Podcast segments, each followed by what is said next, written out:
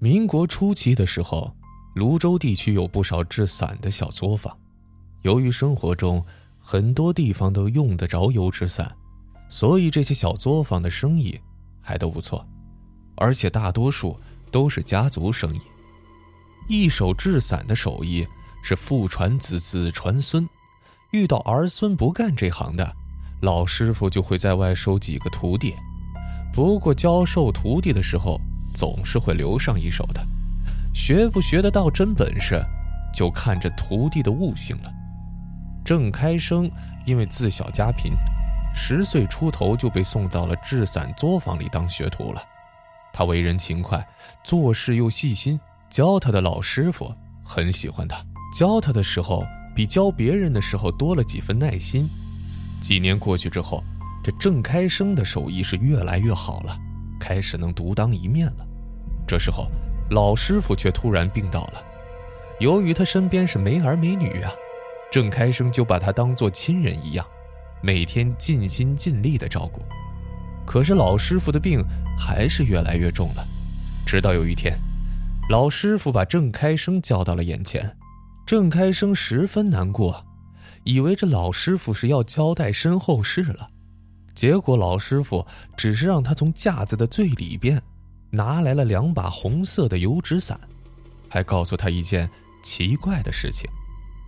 郑开生对于老师傅的交代十分不解，可还是按照他的吩咐做了。午夜时分，老师傅的呼吸是越来越微弱了。他瞅着郑开生，本来死气沉沉的眼睛里突然冒出光来，他吐出了一个字儿：“快！”郑开生立即撑开了一把红油伞，放在了老师傅的脑袋上。这另一把伞撑开后遮住了老师傅的身体，老师傅费力地呼吸着，仿佛下一刻就会突然断气一般。郑开生紧张地盯着他，老师傅的呼吸也是越来越弱了，直到他合上了眼睛。郑开生心中难受啊，眼泪从眼睛里是滚落出来，滴到老师傅的脸上了。这哪知老师傅突然睁开了眼睛，郑开生吓了一跳，随即欣喜地问道：“师傅，你没死？”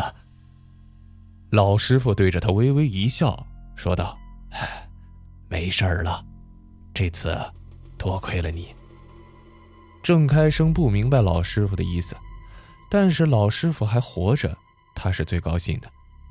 后来他收起了那两把红油伞的时候，发现原本完好的伞面像是被什么东西腐蚀了一样。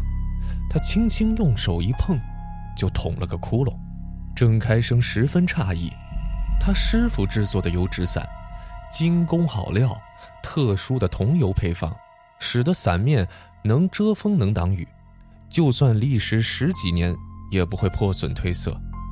为什么刚才只在老师傅身上遮挡了一会儿，就变成了这般模样？郑开生心中惊恐，但是他没有把这件事跟老师傅说，只是悄悄地找了个地方把伞扔掉了。老师傅的身体慢慢恢复了，但是总不如以前健康了。从前他喜欢晒太阳，现在却好像很怕阳光似的，成天待在屋子里，活动的也少了。吃东西也很勉强，唯独对做油纸伞还保持着以前的兴趣。有一天，郑开生收回一笔卖伞的钱，回来后看见老师傅待在稍显阴暗的屋子里做伞，他在水浸后晾晒成型的伞骨上钻孔，然后拼架、穿线，再把伞柄与伞头串联起来，一个完整的伞骨架就成型了。郑开生有些心酸啊，尽管老师傅活了下来，可是他一天天的衰弱，只有在做伞的时候，才能稍微闪现出这往日的风采。他刚要开口说话，突然发现老师傅拿起一个锥子，在伞柄头上钻了几下，然后拿起一个小东西塞了进去。郑开生很奇怪，他从不知道制作油纸伞。还有这道工序。老师傅把东西塞进伞柄之后，把伞柄和伞头连接在了一起。做完这些后，他累得倒在了椅子上，脸色也是一脸的灰败。郑开生装作没发现的样子。后来他几次偷看老师傅做伞，发现老师傅并不是每次都要放东西进伞柄，而是做红油纸伞的时候才会把这东西放进去。郑开生是越来越疑惑了呀，他背着老师傅偷偷地拆掉了一把红油伞的伞头，把里面的东西拿了出来，才发现那东西是制作成枣核状的木头，闻起来有股淡淡的酒香。郑开生不明白这东西到底是干什么用的，但是他忍住了，没向老师傅询问。直到两年后，老师傅再次病重了。老师傅把郑开生叫到了床前，断断续续的叙说了红油伞之中的秘密。郑开生这才明白，为什么老师傅上次病重的时候，让他用伞挡住了身体。最后，老师傅让郑开生跪在床前发了一个毒誓，才将一本破破烂烂的笔记交给了郑开生。之后啊，他就断了气。老师傅死后。饱满的尸体像是一个被戳破的气球一般，这一下子就憋了下去。郑开生不敢假手于人，亲自捧着老师傅干瘪的没多重的尸体放进了棺材，又亲手将这棺材埋葬。郑开生看过老师傅留给他的笔记，才明白，自己原来学了十几年的制伞手艺，只是学了点皮毛，这精髓啊，都在笔记里记着呢。无法制伞共有八十六道工序，比老师傅传给郑开生的七十二道，足足多出了十四道。那十四道工序，到底是做什么用的呢？众所周知啊，雨伞是鲁班的妻子发明的，时至今日，已经流传了一千多年。而且它的用途不只是遮雨挡阳，还能辟邪、消灾、驱鬼。祭祀死者等，甚至传统的婚礼上，它也是必不可少的。为什么油纸伞的用途如此广泛呢？难道真的只是因为它的寓意美好吗？郑开生以前也不明白，但是他看了老师傅的笔记，就豁然开朗了。那十四道工序称作入神，入神后的油纸伞可以辟邪、消灾、驱鬼。这些不是形式上的，而是真有奇效。老师傅用入神的油纸伞挡过了阴差索命，但是他身体的精力已经消耗的差不多了，即便是挡过这一劫，身体仍然一天天的衰败下去，最后破败的身体已然留不住自己的灵魂，老师傅自然就死去了。因为这个原因，老师傅的尸体才会一下子干瘪下去。郑开生明白了其中的道理，也知道学会之后必定好处众多，于是他潜心研究了几年，终于摸透了其中的奥妙。有了这种手艺后，郑开生制作了一批入神的油纸伞。制伞的八十六道工序中，最后这十四道也是最难的，根本不能大批量制造。他将这种伞全部制成红色。高价卖给那些需要的人，用过的人知道红油伞的好处，又回过头向他购买。这郑开生的名声是渐渐的响亮起来了，也赚到了不少钱。制伞作坊在他的努力下，成了当地最大最有名气的一家。郑开生还为自己制作的招牌红油伞取了个响亮的名字，叫做红神。郑开生有了钱之后。就起了成家的念头。他原本一直倾慕一个财主家的小姐，小姐是温柔貌美。不过以前因为地位的悬殊，他从来不敢奢望。现在他却觉得自己有了一争的资格。这个念头在他心中愈演愈烈。正当他准备到财主家提亲的时候，却得到了消息，财主已经将小姐许配给当地的一个富户人家。一个月后。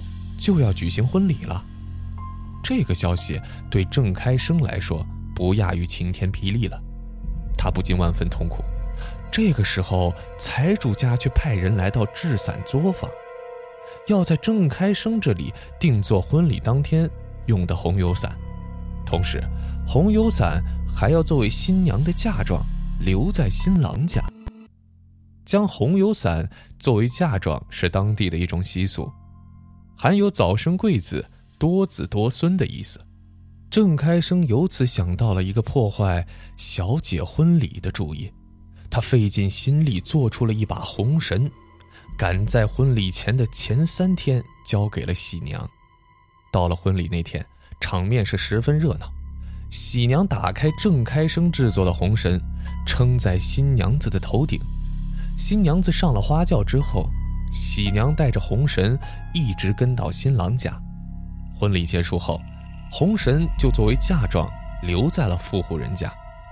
夜晚来临的时候，新郎在前头应对客人，这小姐呀是坐在新房里，头上盖着描金绣凤的红盖头。外面的喧闹声衬得新房是十分安静。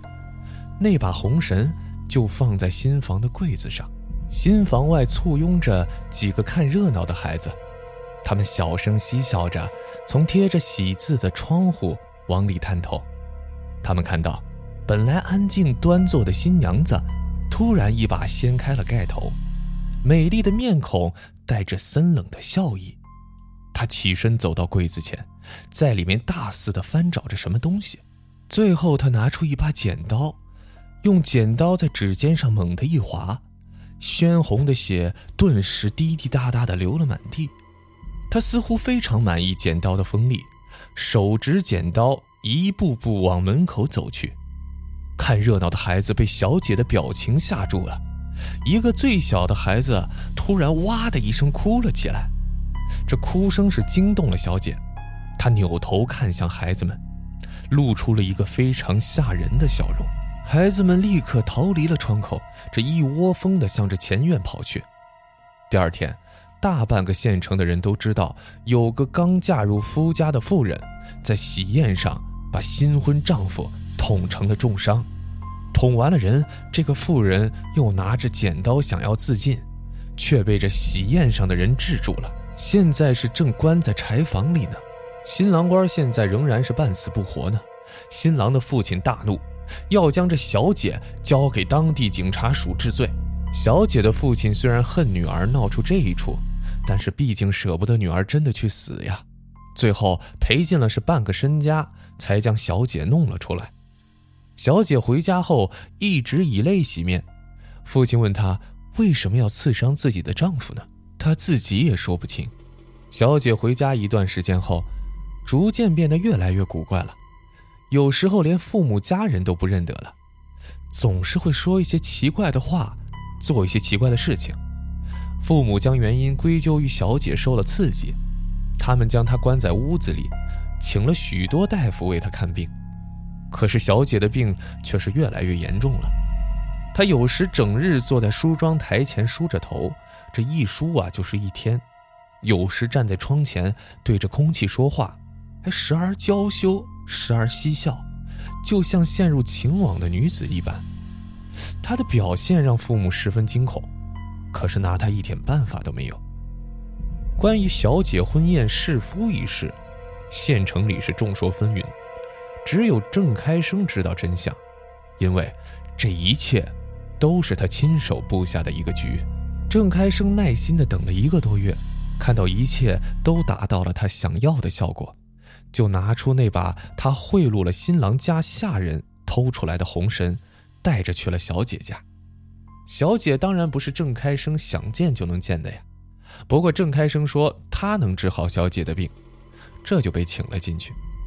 郑开生要求单独给小姐治疗一下，这若是从前，这个要求绝对是不能被批准的。可是小姐现在的模样让家人非常绝望了。只好是死马当活马医了。郑开生单独和小姐待了差不多一个时辰吧，谁都不知道他在做了什么。可是小姐却真的变好了。财主给了郑开生许多钱，以酬谢他治好了小姐的病。可郑开生却不是为了钱才做的这一切，但是他知道，这现在火候还不够。小姐的病一好，财主就又开始给小姐物色丈夫了。可是因为发生了先前的事情，小姐的丈夫是并不好找。最后，财主相中了两个人选，一个是为他打理生意的年轻掌柜，一个是住在外县，与他们家家世相当的人家。可是还没等财主做出决定，这小姐呀再一次犯病了。财主急忙叫人请来了郑开生。郑开生看了小姐后，装作十分为难的样子。他表示，上一次为小姐治病，他用的是普通法子，可是小姐再次发病，会比上次更加严重，只能用特殊的方法治疗。财主急不可待地让郑开生给小姐治病。郑开生说，这次要是想治好小姐，必须解开小姐全身的衣服，和她赤裸相对，方才可以施救。民国时期啊，大家想想，男女之防虽然没有古代那么严重，但是一个未嫁之女子，还是不能在男人面前赤身裸体的。这被人知道了，那就跟失去贞操是一样的。说到这儿，郑开生突然对财主长揖道地，他说愿意娶小姐为妻，那么不管怎么治病都没问题了。财主并没有答应郑开生，但这郑开生心里并不着急。他知道财主肯定还会来求他的。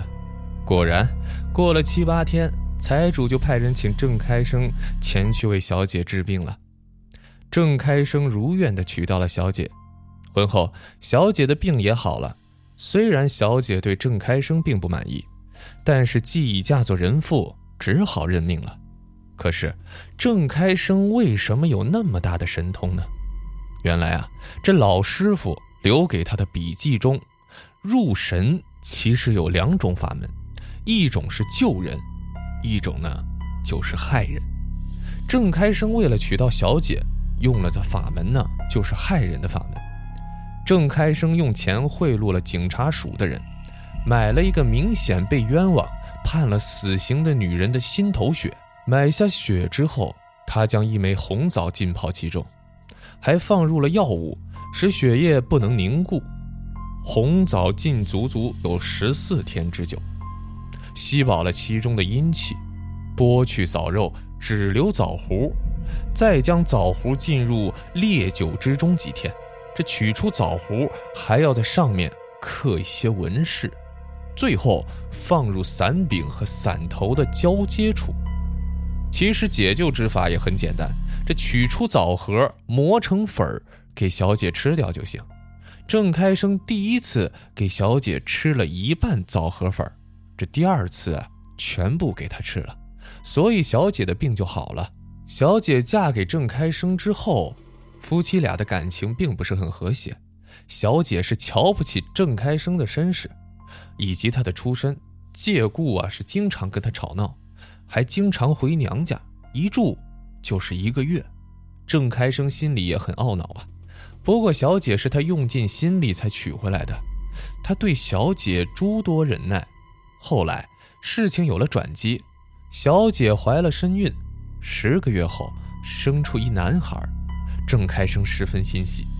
就在他以为小姐回心转意的时候，小姐却和财主先前看好的年轻掌柜私奔了，还卷走了郑开生大部分财产。他到财主家要人。却被财主家的奴仆打了个半死，郑开生到头来只争到一场空。他深深觉得用害人之术害人，到头来只能害人害己，所以就将那笔记毁掉，安分守己的做伞养儿子。后来啊，这时局大乱，郑开生将制作的最后一批伞捐给了老百姓，然后关闭了制伞作坊。和儿子一起回到乡下生活了。郑真诚的故事讲完了，我还沉浸在其中，好半天才回过神。郑真诚拿起给我的那杯水，喝了一大口，水珠顺着他的下巴往下淌，有些竟滴到了红油伞上。他顾不上自己，急急忙忙地把伞上的水珠抹去。我忍不住地问了他一句：“呃，这把伞是红绳吗？”嗯，这把伞是我太爷爷制作的红绳。郑真诚去摸红油伞，看得出来，他十分心疼这把伞。这种心疼，到底是因为它是祖先的遗物，还是因为它是红神呢？我的太爷爷毁去了笔记，却把红神的制作方法传给了我爷爷，并让爷爷发下重誓，不得用红神做任何坏事。我的爷爷一生中只做了几把红神，到最后，却一把都没剩下。我看郑真诚的情绪有些紧绷，就递给他一根烟，他深深地吸了一口，情绪开始慢慢的缓和了。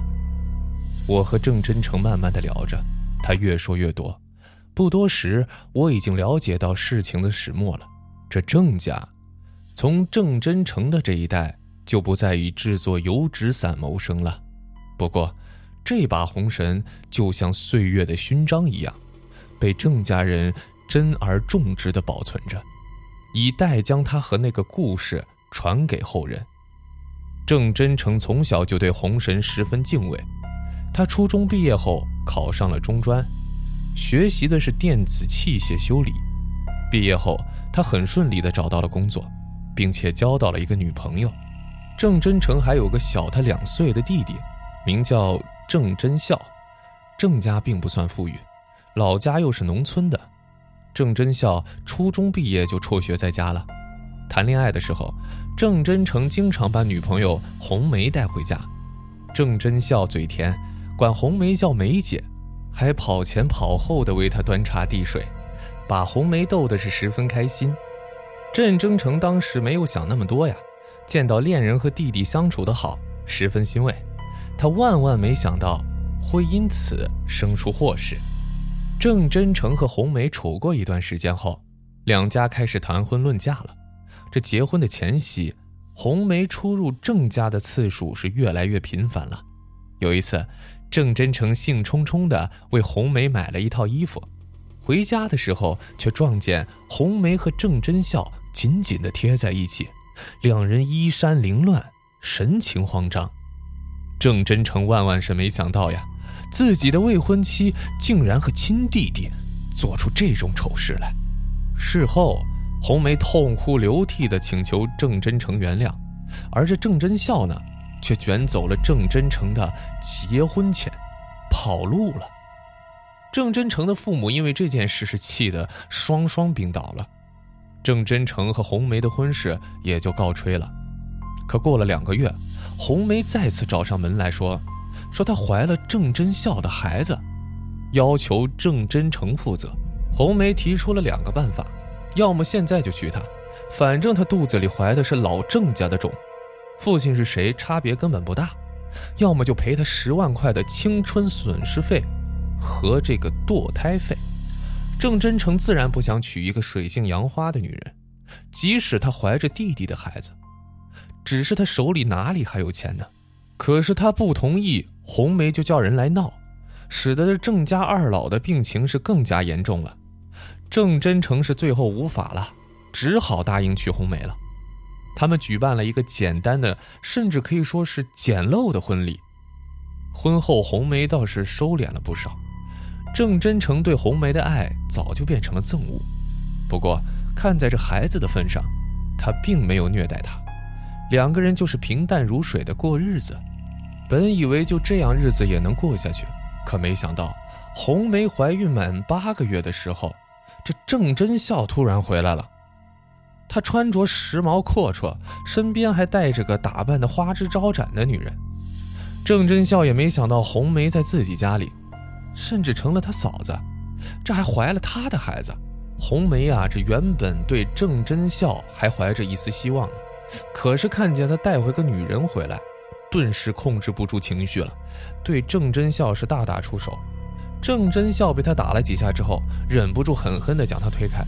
这红梅撞到了那个女人身上，他又将怒火发泄在那个女人身上。郑真孝恼火之下，狠狠地一脚踹到了红梅的肚子上。红梅是连声惨叫啊，下体流出的血沾染了整条裤子。这一切发生的太快了，快的让郑真诚是没有反应过来。郑真孝见自己闯下了大祸，拉着那个女人就想跑啊，可这次他却被郑真诚给截住了。他将郑真孝和那个女人锁在了屋子里，然后抱着红梅跑到附近的医院进行抢救啊。虽然郑真诚动作够快，奈何郑真孝踹的那一脚实在太重了。一个多小时之后，红梅生出一个死婴来，而红梅产后是流血不止，即便是大量的输血，仍然是没能抢救过来。郑真诚想到了红神，于是跑回家，带着红神回到了这医院当中。他将红神遮在红梅的头顶，可还是晚了。红梅虚弱地看着郑真诚，眼角滑落了一滴泪。然后就永远的闭上了眼睛。郑真诚非常痛苦，他忙乱了一段时间，处理了红梅的身后事，之后才发现，郑真孝不知道什么时候被父母给放了，早已不知去向。